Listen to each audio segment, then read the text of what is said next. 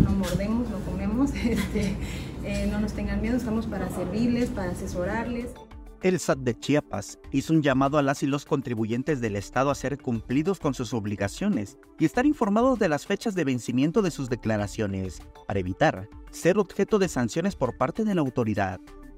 A veces la desinformación te hace tener temor, ¿no? Muchas veces siempre se les ha dicho, eh, si no te informas, si no acudes con nosotros para ver cómo está tu situación fiscal, para saber cómo tienes que declarar, para saber las consecuencias que puedes tener, si no te acercas, pues no vas a conocer y, al ratito vas a venir ya porque te llegó alguna algún este otro tipo de, de molestia, ¿no? De molestia por parte de la autoridad.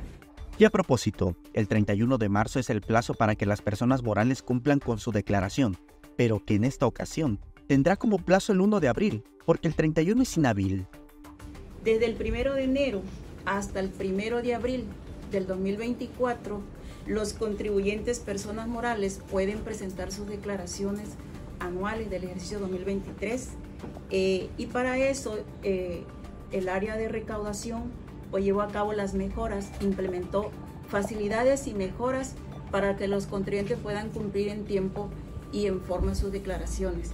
Que se trabajó en gran manera de que teníamos 60 hojas anteriormente y hoy se reduce a 35 hojas.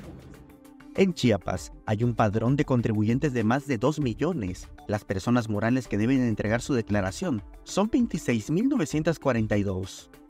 Pues bueno, mira, nosotros traemos un padrón de arriba de 2 millones ¿no? de contribuyentes, el padrón en general, estamos hablando, en esta ocasión eh, estamos pues, platicando el tema de la declaración anual de personas morales únicamente, ¿no? ese, ese, esa general de 2 millones es el padrón en general de... Samuel Revueltas, Alerta Chiapas.